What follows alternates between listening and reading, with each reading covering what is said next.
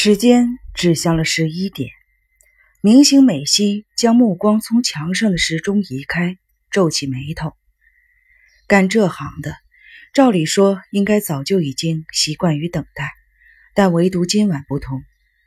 从接到电话至今已经两个小时了，他一下子开电视，一下子翻开书本，甚至试着拿起已有三个月没碰过的蕾丝的编织。却静不下心来做任何事情，强烈的紧张感和微微的期待感令胃部变得沉甸甸的，身体掠过一阵恶寒，这是前所未有的现象。不知是第几次仰望时钟发出叹息时，门铃突然响起，美西吓了一跳，蕾丝编织掉在了地上，心跳立刻加速。他尽量放慢脚步，走向了玄关，不假思索的就想开门，又突然打住。他隔着门先问是哪一位，无人回答，取而代之的是门外传来的某种摩擦声。哪位？他再问一次，这次的语气很强硬。仓木，含糊的声音进入耳中，美希这才安心的放松了身体，谨慎起见。他先确认了锁链依旧挂着，这才撞开门锁，只开了一条缝的门重得出奇。门链外的身体正在摇晃。美西咬着唇说：“你喝酒了吗，颈部？”外面的人发出急促的呼吸声：“不，只是受了一点伤。”受了伤？美西正想反问，眼前突然出现从门缝之间伸进的一只血手。美希小声的尖叫，急忙把链子解下，用尽全力的把门推开，好不容易才使劲的把仓木顺势倒下的身体抱住，将仓木抱到客厅，让他躺在长椅上之后，美希站在原地呆愣了好一阵子。仓木的脸乌青俊黑，肿得看不出原形，到处都皮开肉绽，沾满了鲜血和泥土。敞开的大衣和西装外套里露出的衬衫与长裤，也同样被鲜血和泥巴搞得一塌糊涂。整个身体简直像从水泥搅拌机中钻出来一样惨不忍睹。美西很想吐，连忙交握着双手。她心慌意乱，一时之间说不出话来。我我马上叫救护车。美西好不容易挤出了这句话。正要走向电话之际，仓木却以出乎意料的尖锐的声音制止：“慢着，我是有事要跟你谈，不是为了让你叫救护车。”美希听了，气得回嘴：“如果让警部死在这里，我会很麻烦。”仓木露出牙齿，他逆视了半天，发现他居然在笑。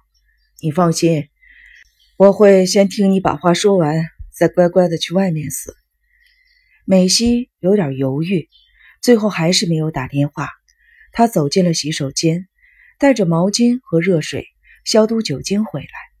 这时，她已经完全恢复了冷静，心情就像是个家有调皮孩子的母亲。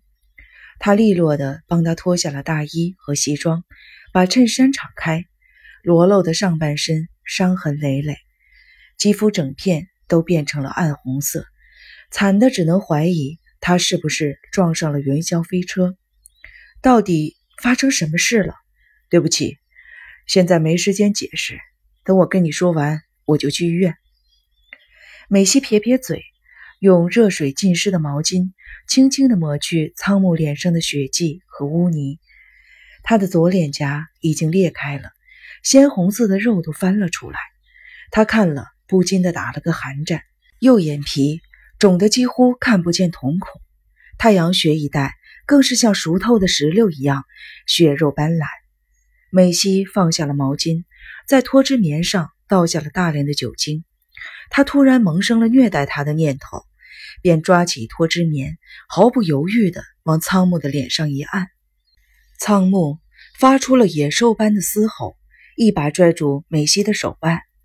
虽然他的力气很大，但美希。也不甘示弱地轻身向前，以全身之力把脱脂棉按压在伤口上，心情痛快的几乎要笑出来。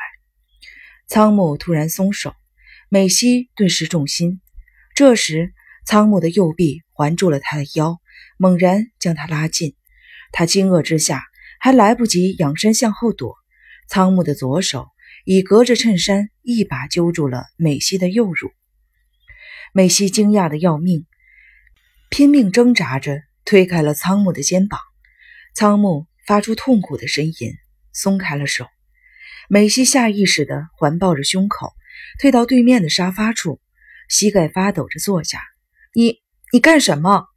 以牙还牙是我做人的原则。仓木拿起伤口上的脱脂棉，往地上一扔。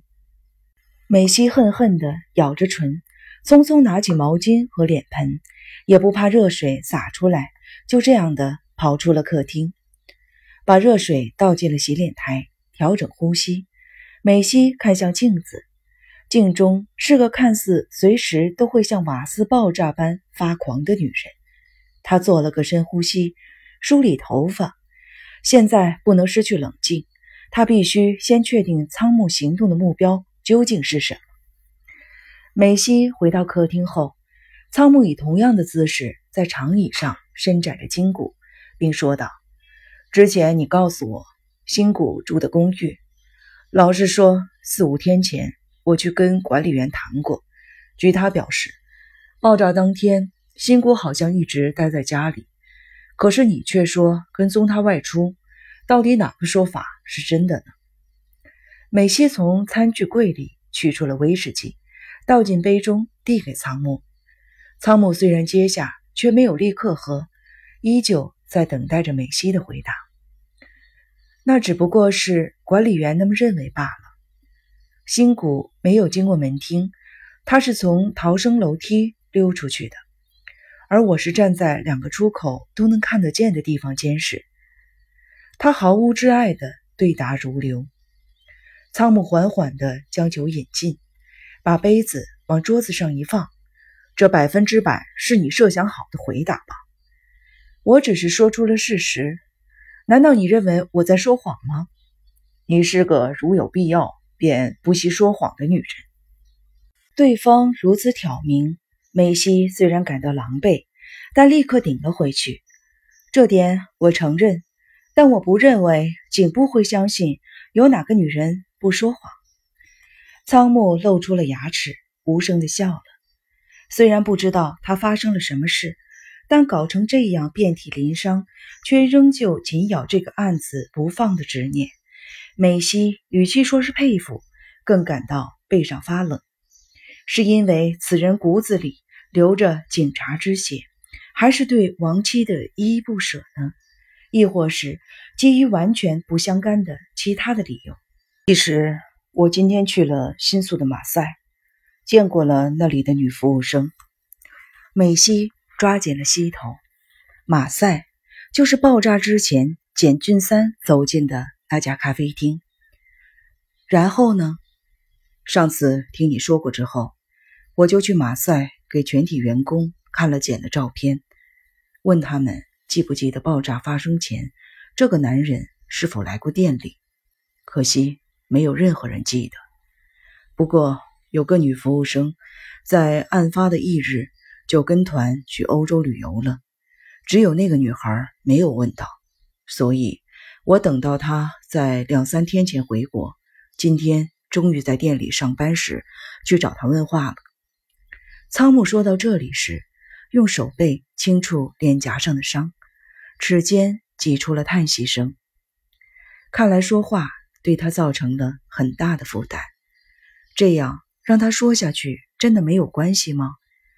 就算不叫救护车，至少也该阻止他继续，先让他躺在床上比较好吧。一想到床，美希心口一阵骚动，连忙换了个姿势坐好。寝室只有一张床，还没有让男人睡过。呃，给我好吗？仓木的声音令他赫然的回神，由于心有旁骛，没听清楚他起先说了些什么。但他发觉仓木的手指指着玻璃杯，这才明白他是在讨酒喝。装满威士忌的杯子一递过去，仓木便再次的一口气喝光。那个女孩还记得简，是他去招呼的。他说简唠唠叨叨的抱怨咖啡为什么已经加了奶精，所以他的印象很深刻。美希坐回沙发上问：“然后呢？”仓木一边用手指把玩着玻璃杯，一边用肿得很丑的眼睛瞥向了美希。根据他的证言，据说简和一个女人在一起。正确的说法应该是那个女人先到，然后简与她会合。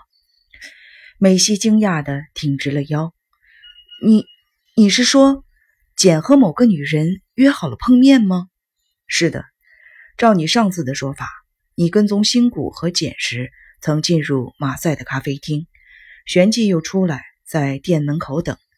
那时你没有看到简坐的位子有女人吗？美西感到脸颊发烫。那么大的咖啡厅，中间还有观叶植物做间隔。况且那时我跟踪的对象是新谷，并不是简。但你就是猜到了。新谷可能接下了恐怖行动的任务，才开始跟踪新谷的吧？既然看到新谷在跟踪简，正常反应应该会怀疑简是恐怖行动的对象。至少一个拥有正常判断力的公安刑警都会如此的反应。无论处于任何恶劣的条件下，事先应该都不会离开那两个人才对呀。仓木的话尖锐地刺激了美希的胸口。被说中了弱点，令他的太阳穴附近发热。这个男人虽然被打得遍体鳞伤的，但是脑袋依旧非常的清醒。我当然会对这点提高警觉，可是我以为他再怎么样也不可能在那样的咖啡厅里杀死简呀。事实上，在那家店里也的确没有发生任何事情，那只不过是结果凑巧如此罢了。还有，在那家店里，是否真的没有发生任何事？我想，应该没有人能够断言。美西在无意识中啃起了大拇指的指甲。仓木的话很有道理，他有种预感，自己如果再提出反驳，恐怕只会逼得他更久。和简约好碰面的女人是个什么样的女人？梅西这么一问。仓木的嘴角浮现出一抹冷笑，用手指把玩着杯子。想到自己唐突改变话题的不自然的神态，美希冒出了一身的冷汗。据说是个穿着黑大衣、戴着墨镜的长发女子。美希拽紧了裙摆，突然心中感到心跳加速。那个女人真的比简早到的吗？仓木肿的几乎看不见的眼睛，倏然的射出了光芒。你这话是什么意思？有什么证据让你怀疑他应该比简晚到吗？不，我只是想确认一下。上次我也说过，在新谷抢先离开马赛咖啡厅之前，有一个女人走出来了。现在想想，那个女人好像的确戴了墨镜，穿着黑色的大衣。原来如此，看来故事渐渐的连贯起来了。美西抿紧了唇：“你的意思是说我在编故事？不，不过到目前为止，你告诉我的内容是真是假，只有你自己清楚。